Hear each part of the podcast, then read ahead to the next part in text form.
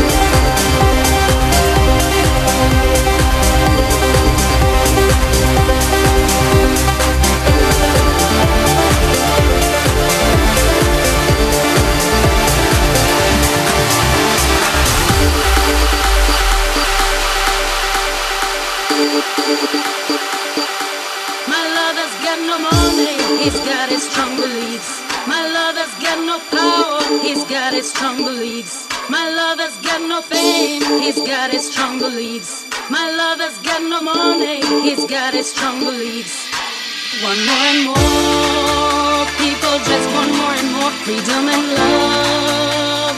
What he's looking for, one more and more people just want more and more freedom and love. What he's looking for, free from desire, mind and senses purify it, free from desire, mind and senses purify it, free from desire, mind and senses purify it, free from desire. Na na na na na. DJ Sam. DJ Sam. DJ